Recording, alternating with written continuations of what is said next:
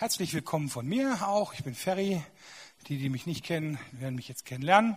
Und heute ist mal wieder ein Freitagsabendsgottesdienst, in dem ich was sagen darf. Halleluja. Ähm, ich würde aber vorher gerne predigen. Äh, beten. er weiß nicht, was er gerade gebetet hat. Wenn der Herr überkommt, dann kann es sein, dass meine Predigt komisch werden.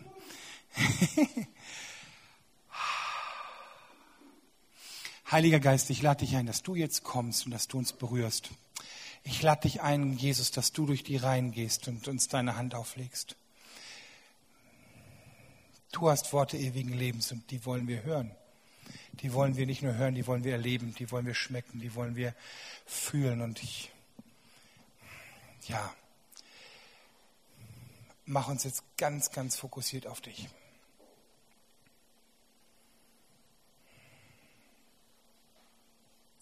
Ja, lass uns dich mit allen Sinnen genießen. Amen. Freitagsabends-Gottesdienst. Ja, Johannes hat ja schon gesagt, ähm, es ändert sich jetzt über, die, über das Leben. Ne? Früher fand ich die immer viel geiler als die Sonntagsgottesdienste, weil das halt irgendwie so die Abendszeit ist, wo man noch Party hat. Ich hatte noch keine Kinder und so und ich war, war noch nicht müde, weil man spät aufgestanden ist und irgendwie, ähm, das irgendwie jetzt muss ich halt morgens früh aufstehen und habe Kinder, das ist total super, aber dann gehe ich natürlich mit denen in den Sonntagsmorgensgottesdienst und das ist irgendwie noch anders.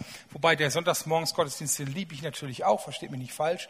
Aber so Jesus Freaks Remscheid, da erinnere ich mich noch an einen alten Kultschock in diese, in der Treppenstraße.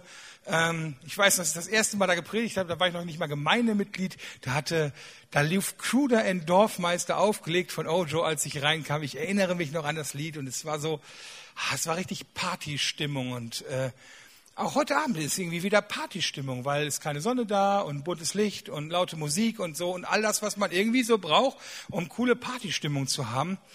Und eigentlich muss man doch sagen, Jesus Freaks Remscheid sind doch wirklich bekannt dafür, auch Feste zu feiern. Ne? Also die Feiern, die ich kenne, so, also wenn du die irgendwie mal einlädst, geschlossen zu deiner Hochzeit oder so, dann weißt du ganz genau, was passiert. Da schlägt auch jemand die letzten fünf Minuten 50 Liter Fass an, das ist kein Problem. Ähm, und trinkt es dann über Nacht leer. Also wir können richtig feiern. Und heute habe ich mir eine Bibelstelle mitgenommen, wo es auch um eine richtige Feier geht. Also nicht nur ein bisschen Feier, sondern die Mutter aller Feiern. Also wirklich eine richtig große Feier. Und ich möchte euch mal mit da reinnehmen. Kontext. Jesus ist eingeladen zu essen, Abendessen bei einem Pharisäer. Es war so damals einer von den Geistlichen im jüdischen Volk. Und ähm, die haben ihn öfters mal eingeladen und damals war das so, dass man halt nicht nur still das Essen eingenommen hat, sondern dass man sich dabei halt auch unterhalten hat, diskutiert hat, ähm, vielleicht auch dem Lehrer dann halt mal zugehört hat und davon was gelernt hat.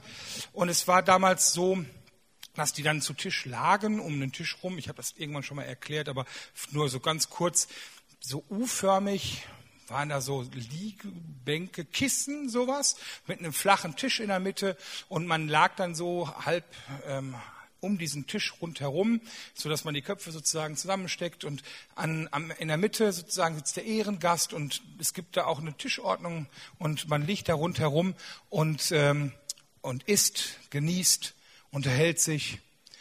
Und so war es da auch. Die Spannung, äh, die, die Stimmung war so ein bisschen angespannt. Also es war jetzt nicht so heitere, gute Laune, sondern es war so, es knisterte so ein bisschen, weil eigentlich diese Pharisäer, die mochten Jesus nicht. Die wollten ihm nichts Gutes. Die wollten eigentlich ihm, ja, ihn irgendwie dran kriegen. Und die Bibel sagt, sie belauerten ihn. Es war also wirklich so, man, man lud ihn ein, stellte ihm ein paar Fragen und hoffte, dass er irgendwas Falsches sagt, wo man ihn dann irgendwie anklagen oder anzeigen für kann oder so. Weil sie dachten ja eigentlich, dass Jesus nicht der Gesandte Gottes ist, sondern ein Irrlehrer, der das Volk verführt und sie belauerten ihn. Sie wollten ihm eine Falle stellen. Und sie sprechen so verschiedene Themen an. Es ist jetzt Sabbatabend und da darf ja nicht gearbeitet werden. Und ähm, Jesus heilt dann noch einen Kranken. Also er nimmt auch echt jeden Ball auf, den er kriegen kann, heilt einen Kranken. Und ähm, die fangen schon an so. Mm, und dann sagt er aber so, wenn dein Kind in den Brunnen fällt oder ein Ochse, dann holst du ihn doch auch am Sabbat raus, oder? Und sie können darauf nichts sagen. Und dann fängt der Nächste an und sagt so, ja, also wie ist es denn mit der Rangordnung am Tisch? Und direkt klatsch kriegt er so eine Demut, eine Lehre, eine Belehrung zum Thema Demut. Wer sich selbst erhöht, der wird erniedrigt. Ähm, und sie nehmen das mit und schweigen. Und er, eine, also er nimmt sich Zeit, er ist höflich, er ist liebevoll. Ähm, und sie versuchen immer so zu stacheln und schaffen es irgendwie nicht. Und irgendwann kommt das Thema aufs Reich Gottes. Und Jesus nutzt das und erzählt eine Geschichte, ein Gleichnis und das trifft so mitten in ihr Leben rein. Das muss richtig wie so ein gezielter Stich sein und vielleicht auch in unser Leben. Ich lese die Geschichte mal vor, die steht in Lukas 14 ab Vers 15.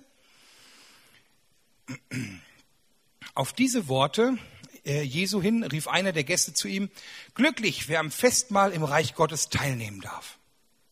Jesus antwortete ihm darauf mit einem Gleichnis. Er sagte, ein Mann bereitete ein großes Festessen vor, zu dem er viele Gäste einlud.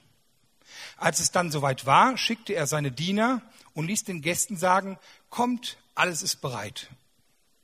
Doch jetzt brachte einer nach dem anderen eine Entschuldigung vor. Der erste sagte, ich habe einen Acker gekauft und muss ihn unbedingt hingehen und ihn besichtigen. Bitte entschuldige mich. Der andere sagte, ich habe fünf Ochsengespanne gekauft und gehe sie jetzt, gehe sie jetzt genauer ansehen. Bitte entschuldige mich. Und ein dritter sagte, ich habe gerade erst geheiratet, darum kann ich nicht kommen. Der Diener kam zu seinem Herrn zurück und berichtete ihm alles. Da wurde der Herr zornig. Und er befahl ihm, geh raus auf die Straßen und in die Gassen der Stadt und hol die Armen und die Behinderten und die Blinden und die Gelähmten herein. Bald darauf kam der Diener zurück und sagte, Herr, ähm, ich habe getan, was du befohlen hast. Es ist ausgeführt, aber es ist noch mehr Platz vorhanden. Da befahl ihm der Herr, geh auf die Feldwege und an die Zäune und dränge alle, die du dort findest, alle, die du dort findest, äh, zu kommen, damit mein Haus voll wird. Denn eines sage ich euch, von jenen Leuten, die ursprünglich eingeladen waren, wird keiner etwas von meinem Festessen bekommen. Was sagt Jesus damit? Was ist das für ein Fest? Matthäus gibt es auch so ein Gleichnis, man streitet darüber, ob es genau das gleiche ist und das halt unterschiedlich erzählt ist oder ein ähnliches. Da wird von einer Königshochzeit gesprochen. Also der König ähm, hält eine Hochzeit oder hält eine Hochzeit ab für seinen Sohn. Das muss riesig gewesen sein. Ein reicher Mann, richtig fette Party, gute Musik, gutes Essen, ein Riesenbankett, die Mutter aller Feste. Da gab's lecker Wein, da gab's alles und die solche Feiern damals, die gingen über Tage. Das war was richtig Großes. Gott, Jesus, wählt diesen Vergleich ganz bewusst. Es ist eine prophetische Aussage. Und wenn man durch seine Augen schaut, oder versucht durch seine Augen zu schauen, dann erkennt man die Bedeutung. Es geht hier um den Heilsweg. Es geht hier um die Rettung der Menschen. Die Hochzeit des Sohnes des Königs, die Hochzeit des Sohnes Gottes, die Hochzeit Jesu mit dem Volk Gottes. Geplant ist eine Vermählung, eine Feier für diese Vereinigung zwischen Gott und den Menschen. Damals war Gott und schuf die Menschen und er wollte mit ihnen zusammen sein. Und dann kommt der Sündenfall, die Menschen wenden sich von ihm ab und es ist eine Trennung da und das ist unerträglich für Gott. Es ist wieder des, des Sinns der Schöpfung. Und diese Trennung lässt sich einfach nicht überwinden.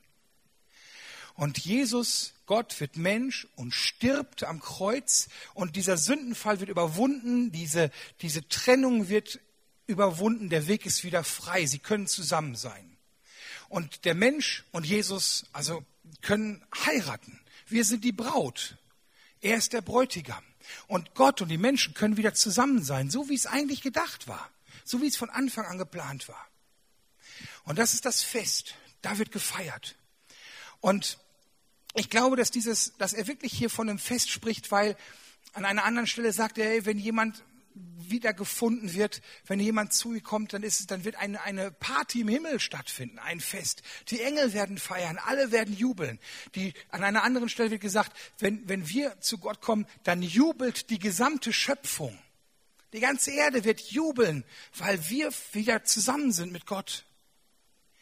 Und weil wir mitten, der Gille hat mal gesagt, wir mittendrin sind in der leckeren Soße des Himmels. Und das wird gefeiert. Da ist Freude, da ist Party und nicht erst in Ewigkeit, wenn wir dann beim Herrn sind, da wird noch mehr Party und Freude und alle Tränen abgewischt. Es wird so toll. Aber auch hier ist es schon lecker. Hier ist es schon toll. Und das ist das Fest. Also die Mutter aller Feste. Und die werten Gäste, was ist mit denen, die, die eingeladen sind? Die werden ja zweimal gerufen. Erstmal war das früher so, dass du schon viel früher gesagt bekommen hast, da findet eine, eine Hochzeit statt, ein Fest statt und du bist geladen. Und dann sagst du zu. Du sagst, ja, gerne, ich komme, ich freue mich, yeah. Und wenn dann alles bereitet ist, kurz zuvor, wird nochmal der Diener rumgeschickt und es wird gesagt, so, okay, du kannst jetzt kommen. Die Party ist, also es war damals üblich, sozusagen zweimal einzuladen. Und ganz kurzfristig sagen alle ab. Sie lehnen ab und jeder hat einen triftigen, einen guten Grund. Ne? Also, also der hat einen Acker gekauft oder einen Ochsen oder eine Frau. Nein, nicht gekauft, aber, aber verstehen wir nicht falsch. Die Frau hat jetzt einen Ochsen. Nein, ähm, was ich dabei so lächerlich finde, ist, das war alles schon passiert. Das ist so, als wenn ich sagen würde, ich habe mir ein Auto gekauft und das muss ich mir jetzt angucken. Der Acker steht auch morgen noch da, den hat er schon gekauft. Das Ochsengespann, das muss ich jetzt nicht mehr, das hätte er sich vorher angucken sollen, aber jetzt ist es gekauft und es gibt, das kann auch noch bis morgen. Was machst du nachts bei einer Feier mit einem Ochsengespann? Also, das ist, das sind, das ist ein Ausreden. Es sind ganz offensichtliche, fadenscheinliche Ausreden. Und in, angesichts dieser Einladung ist es total unverschämt, auf den letzten Drücker auf die Art und Weise abzusagen. Ich habe so das Gefühl, wenn ich das höre, so die Prioritäten der Leute, denen ist das nicht nur egal, dass der feiert, denen ist es noch weniger als egal. Es scheint sie zu nerven, sie scheinen da gar keinen Bock drauf zu haben. Der Königswunsch wird abgelehnt. Und Jesus sagt den Pharisäern damit was ganz Klares. Er spricht hier zu Juden, er spricht nicht zu irgendwem. Er spricht zu dem Volk Gottes, dem erwählten Volk Gottes. Besondere Personen und die Pharisäer, die da sitzen, das sind die, die da richtig Ahnung von haben, die Schriftgelehrten, die müssen das wissen. Gott lädt besondere Menschen. Er schickt den Messias, den Heiland, den Retter, und sie wollen ihn nicht. Sie lehnen ihn ab. Sie versuchen ihm irgendeine Falle zu stellen. Sie wollen das nicht. Sie lehnen die Erlösung ab. Gott stirbt für sie und sie bleiben lieber in ihrer Religiosität, in ihrem Tun, in ihrem Machen, anstatt das Fest einfach anzunehmen. Und da kann ich verstehen, wenn alle so absagen, dass der Herr wirklich wütend wird, dass dieser König wirklich wütend wird. Und so eine Krempe, jetzt ist der Ochse geschlachtet oder das Opferlamm und irgendwie die Party, alles ist bereitet, alles ist fertig, alles steht da. Und die Leute haben Ausreden und er schickt sie los zu Armen, zu Blinden, zu Gelähmten, zu Kranken, zu Behinderten, zu denen, an einer anderen Stelle sagt er, die es ihm nicht vergelten können, die es ihm nicht zurückzahlen können, die nicht irgendwie ihn auch mal einladen können, die, die es vielleicht noch wertschätzen, die, die es wirklich brauchen. Und, und die kommen. Die wissen das zu schätzen. Und es ist noch frei, es ist noch Platz frei. Und das ist so geil. Er sagt, nötige die Leute, bedränge sie, gehen auf den Sack, holt die ran. Und jetzt frage ich mich, wer sind die Freunde der Feldwege und Zäune? Also, das sind, müssen ja wirklich, das, ich weiß nicht, was der Ausdruck heute bedeuten würde, irgendwie, die Penner, die, die Assis, die, geh auf die Platte, hol sie alle ran, die, mit denen sonst keiner was zu tun haben will.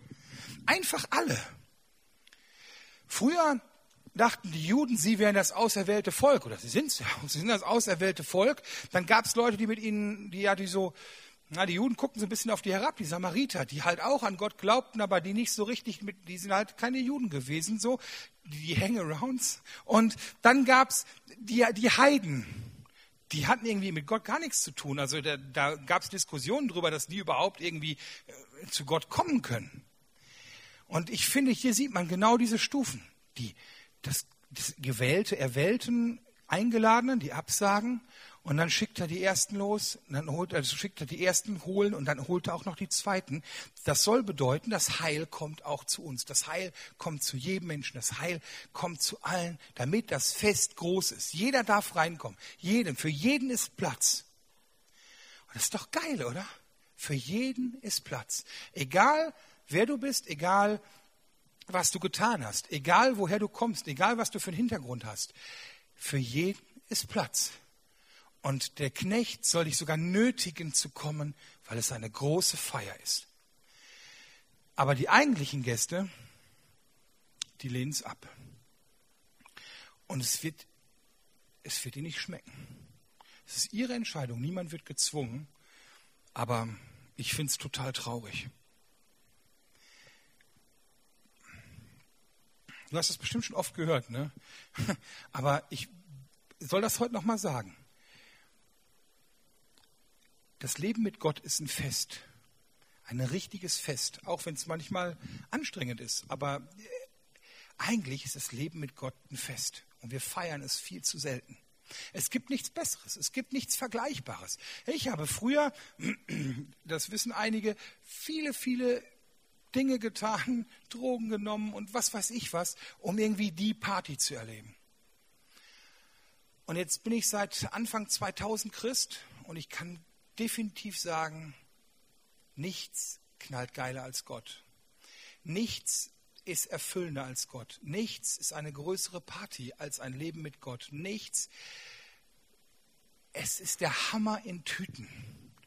Und in, in Ewigkeitsperspektive, in, in Ewigkeitsperspektive, ähm, da wird das Fest noch größer. Das können wir uns gar nicht vorstellen. Und du bist eingeladen. Du bist eingeladen an diesen Tisch. Komm, alles ist bereit. Und die Frage, die wir uns immer wieder stellen müssen, haben wir Zeit dafür oder haben wir es Besseres zu tun?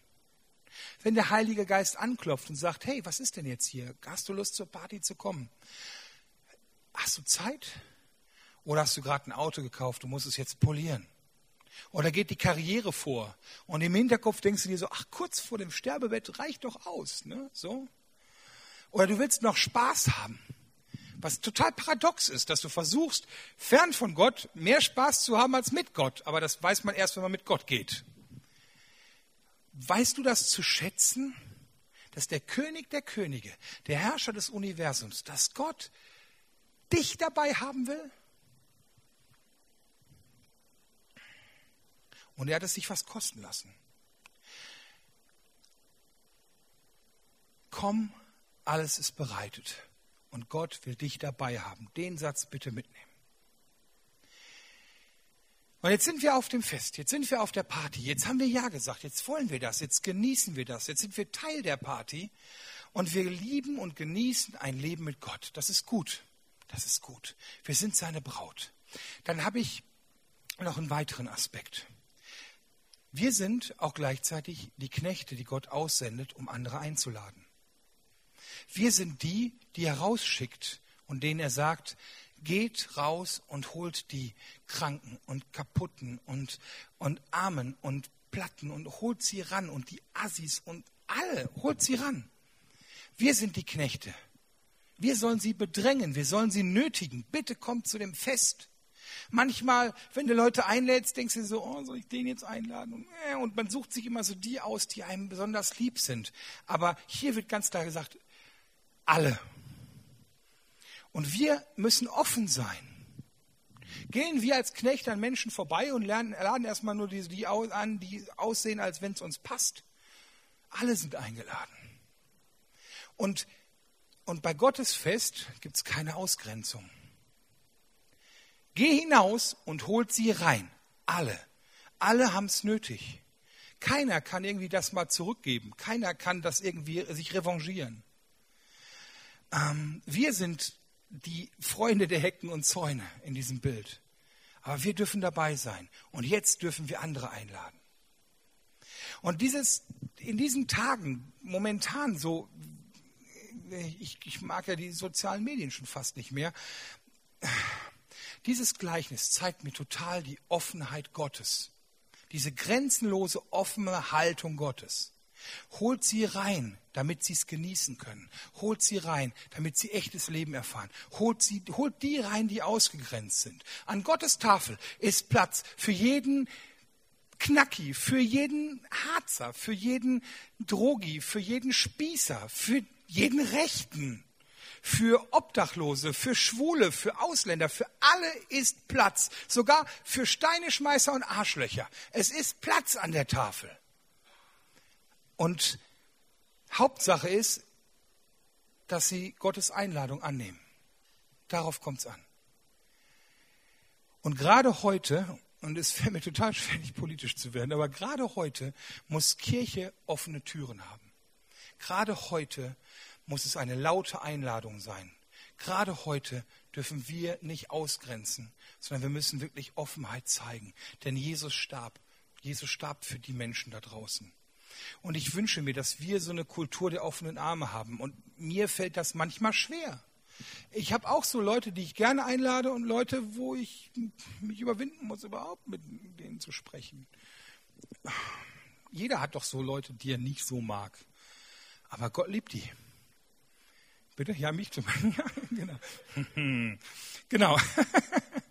ja, genau. Es gibt auch andere Gemeinden. Ihr könnt auch zu Jean in die Gemeinde gehen. Eat this. Ähm, Hauptsache Fest Gottes.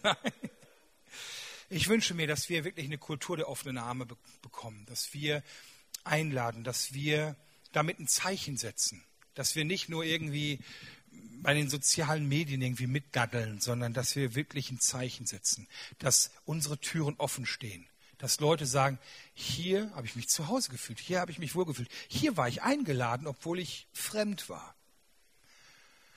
Und das meine ich in alle Richtungen. Also das meine ich jetzt nicht nur irgendwie links, sondern auch nach rechts. Und irgendwie, das meine ich nicht nur von den Spießern, sondern auch von den Assis, in alle Richtungen.